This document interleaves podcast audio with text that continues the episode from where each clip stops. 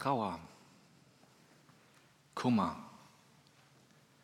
Stille, Wut, Leid, Schmerz, Sünde, Tränen, Tod.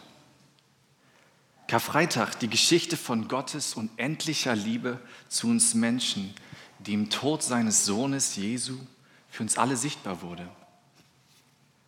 Dass diese absurde und höchst traurige Geschichte sich als eine Liebesgeschichte entpuppt, wissen wir, weil wir Ostern kennen. Weil wir wissen, wie diese Geschichte endet. An diesem Tag, wo Jesus starb, war das noch nicht klar. Für alle seine Jünger war hier kurzzeitig wirklich ein Ende. Und plötzlich wurden sie mit diesem Thema konfrontiert. Trauer, Tod. Wie geht es dir mit diesem Thema? Im Grunde reden wir nicht gerne über den Tod. Es ist heutzutage so ein Tabuthema. Aus diesem Grund benutzen wir häufig andere Worte dafür und wir verschönigen es, weil es einfach so sensibel ist.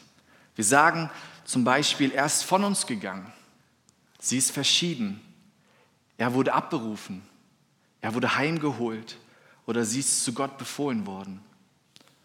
Und häufig benutzen wir dieses Thema Tod, um Menschen Angst zu machen, um sie zu beeinflussen oder Druck aufzubauen.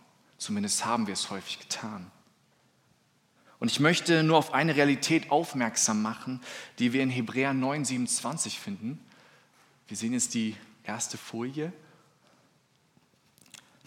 Da heißt es, jeder Mensch muss einmal sterben und kommt danach vor Gottes Gericht. Der Tod ist eine Realität. Ich weiß nicht, bei uns, ich sag mal, ich zähle mich jetzt noch zu den jungen Leuten, bei uns jungen Leuten ist das so, man redet nicht gerne darüber, weil das so ein Thema ist, was man erst hat, wenn man alt ist. Es geht mich noch irgendwie nicht so viel an. Der Tod ist irgendwie so ein Stimmungskiller. Und ich bin ganz ehrlich, ich habe Angst davor. Und ich weiß von einigen meiner Freunde, sie haben auch Angst davor. Und wir hören nicht gerne Dinge darüber. Jedoch gibt es diesen unumstößlichen Fakt, wir sind nun einmal menschlich und dadurch auch sterblich. Du kannst jeden Termin verlegen, jedes Treffen absagen den Tod nicht. Und die Bibel beschreibt das von Anfang bis Ende. Seitdem der Mensch gegen Gott gesündigt hat, muss er sterben. Seitdem ist der Tod ein ständiger Begleiter und wir lesen so viel davon. Es heißt, der Tod ist der König der Angst und wie man so schön sagt, er hat ein hässliches Gesicht. Man könnte ganz mürrisch sagen, die Welt ist im Grunde ein gigantischer Friedhof und es leben mehr Menschen unter der Erde als auf ihr. Ich weiß, sie leben nicht, aber es liegen wirklich mehr Menschen oder sind mehr Menschen gestorben, als momentan auf ihr sind. Es heißt, jede Sekunde sterben zwei Menschen. Der Tod kommt unerwartet. Er schreibt dir keine SMS, keine WhatsApp-Nachricht, er klingelt dich nicht kurz an. In allermeisten Fällen kommt der Tod plötzlich. Jedoch passiert der Tod auch nur einmal. Es ist nur ein Herzschlag zwischen Leben und Tod. Jemand sagte mal sehr zynisch, das Schöne am Tod ist, dass er kein Rassist ist. Es spielt keine Rolle, wie du bist, ob schwarz oder weiß, ob arm oder reich, ob ein König oder ein Diener, ob hübsch oder nicht so hübsch. Wenn der Tod kommt, dann kommt er. Der Tod macht keinen Urlaub. Und dann passiert es. Du stehst vor Gott. Unvorbereitet. Deshalb mit den Worten in Amos 4,12, wo es heißt, macht euch bereit, euren Gott zu begegnen. Wir sind nicht nur hier auf dieser Erde, auf dieser Welt, um zu genießen, sondern wir sind auch hier, um uns vorzubereiten.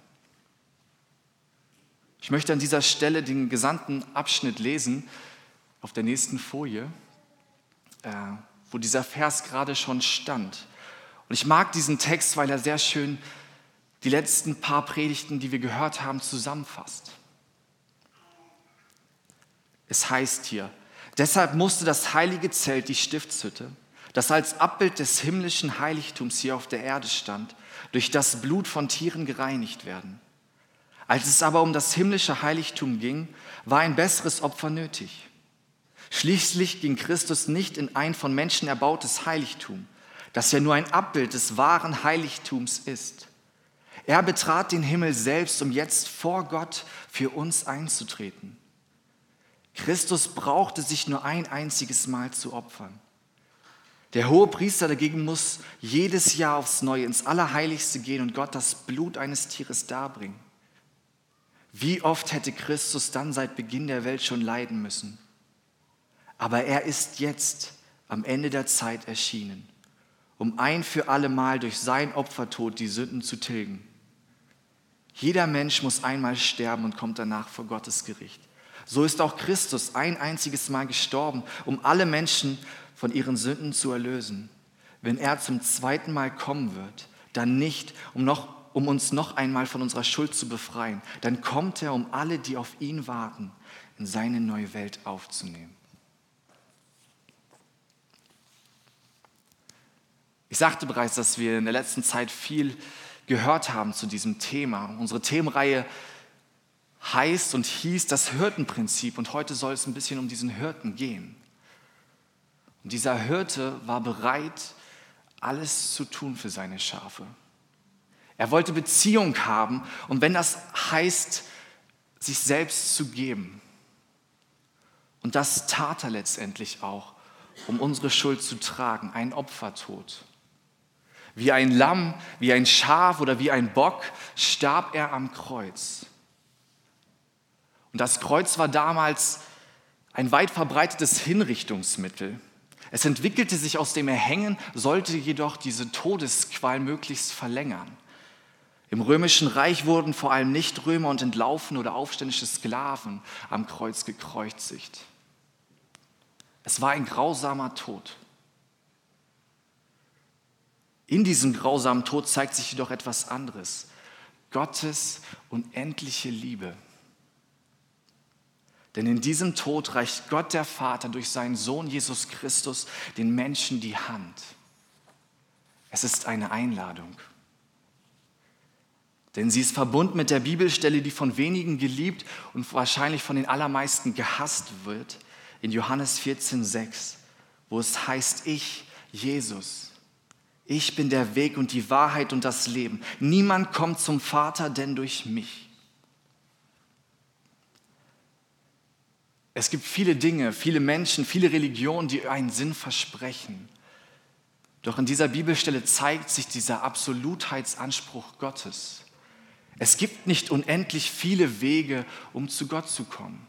Es gibt nicht mal zwei. Es gibt einen Weg, der dich zu diesem einen Gott bringt. Und der heißt Jesus. Du kannst nicht mit Gott, dem Vater, in Kontakt treten, ohne an Jesus, den Erlöser, zu glauben. Erst nachdem du an ihn glaubst, ist dir das möglich. Das gleiche auch mit dem Heiligen Geist und allen Gaben, die er uns gibt. An beide, den Vater und den Heiligen Geist, sollen wir glauben, um Erlösung zu haben. Aber zuerst brauchen wir Gnade und Vergebung durch das Blut eines Vermittlers, eines Hirten, eines Opfers. Gemeint ist Jesus Christus. Er ist dieser Mittler, dieser Vermittler, der einzige Vermittler, der Türsteher, wenn du so willst, der sich sonst nicht reinlässt. Jesus ist die Tür, das Loch, das Nadelöhr, das, durch das du durch musst, um in eine christliche Welt einzutauchen. Jesus ist wie dieser Kleiderschrank in Narnia. Wichtig zu betonen ist, nur er ist diese Tür, dieser Zugang, um zu all dem zu kommen, was wir so häufig in Predigten lesen.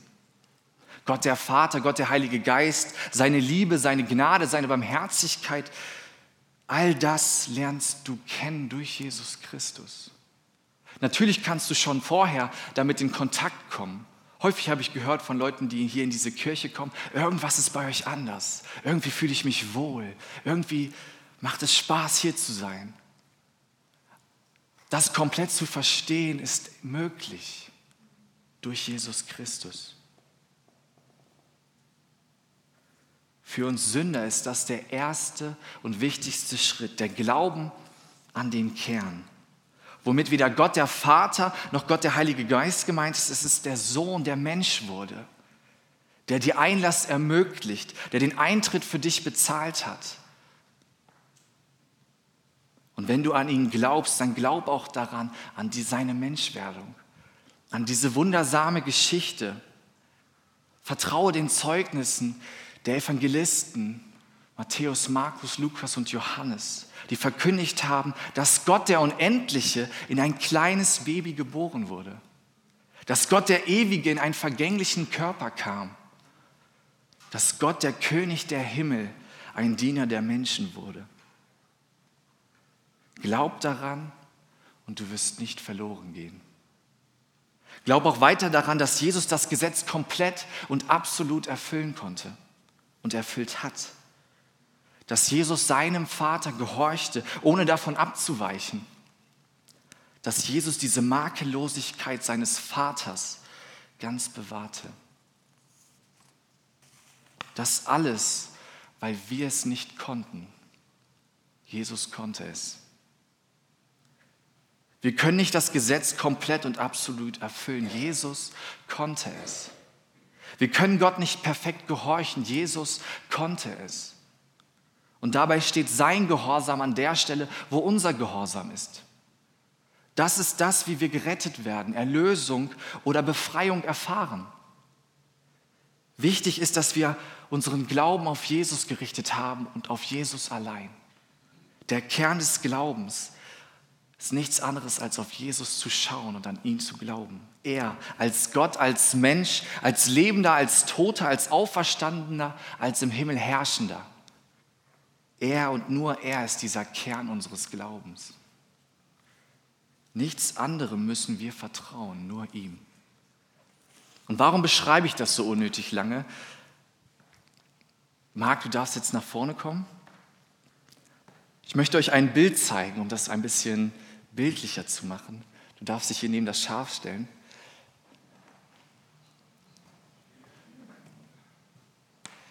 Mar ist jetzt einfach ein Mensch.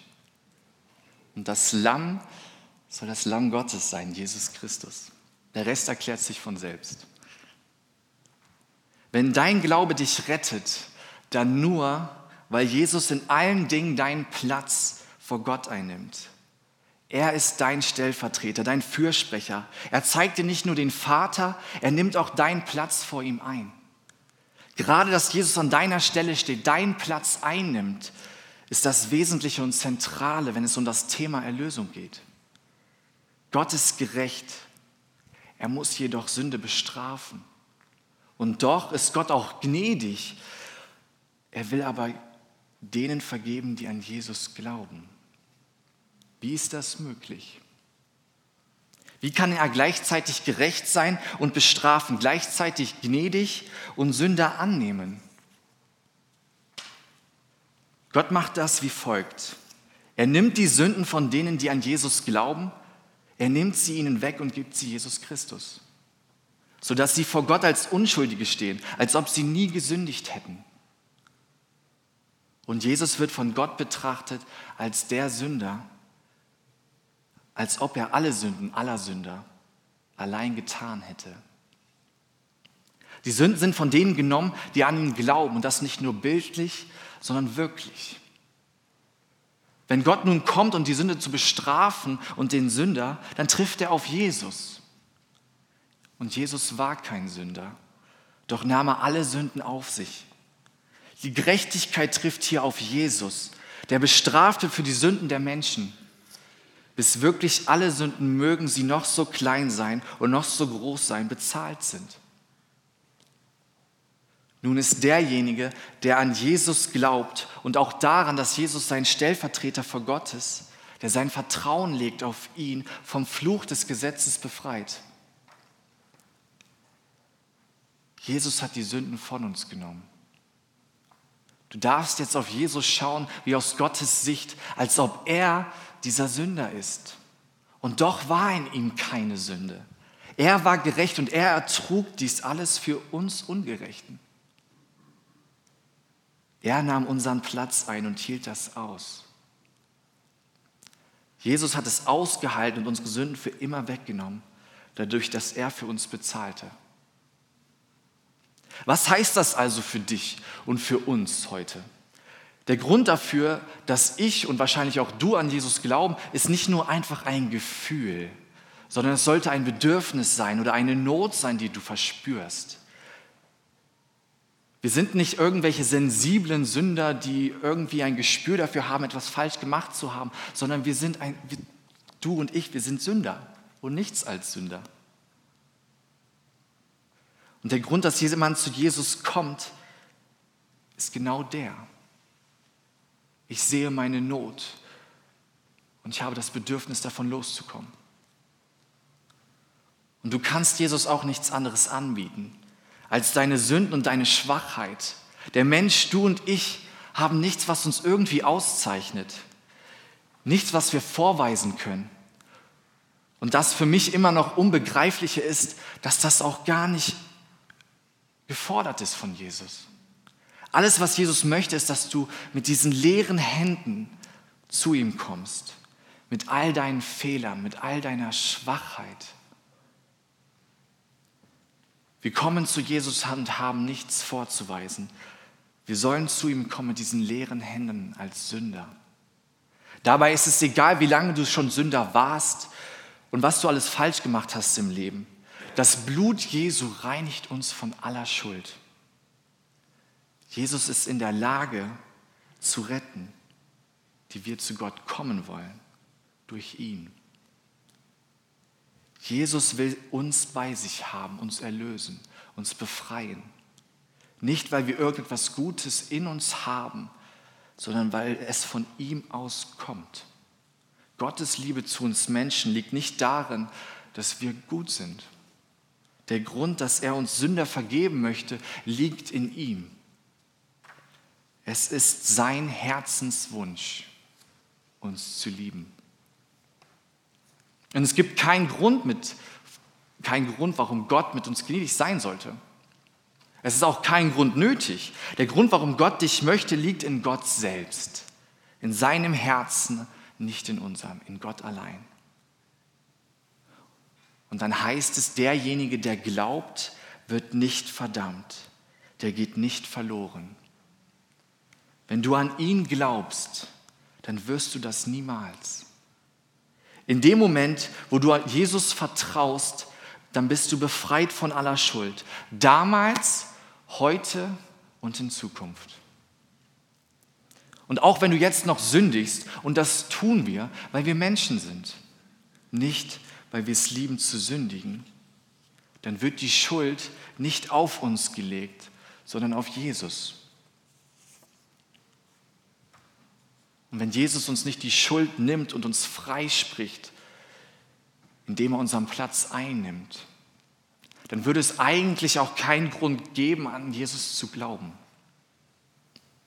Wenn du also an Jesus glaubst, dann bist du sauber. Du bist befreit, von ihm akzeptiert, gerechtfertigt, erlöst. Du bist weiß und das für immer. Gott hat die Sünde von uns genommen und es heißt, er hat sie so weit weggetan, wie der Osten vom Westen ist. Und Sünde kann nicht weggenommen werden und immer noch da sein. Die Sünde gehört ab sofort dir nicht mehr. Sie gehört Jesus. Und er wurde dafür bestraft. In dem Moment, wenn du und ich glauben, so heißt es, gehen wir nicht mehr verloren. Jesus sagte zu denen, die an ihn glauben, ich gebe dir ewiges Leben. Du kannst nicht mehr verloren gehen. Niemand kann dich nun aus seiner Hand reißen. Diese unendliche Liebe zu uns Menschen wird sichtbar durch den Tod unseres Hirten, Jesu, am Kreuz. Jesus starb für uns Jesus starb für dich. Die Band darf schon mal nach vorne kommen. Und damit Folgendes passiert. Jetzt bist du befreit von Sünde und Schuld, wenn du an ihn glaubst. Du bist jetzt ein weißes Schaf. Willkommen in der Herde. Amen.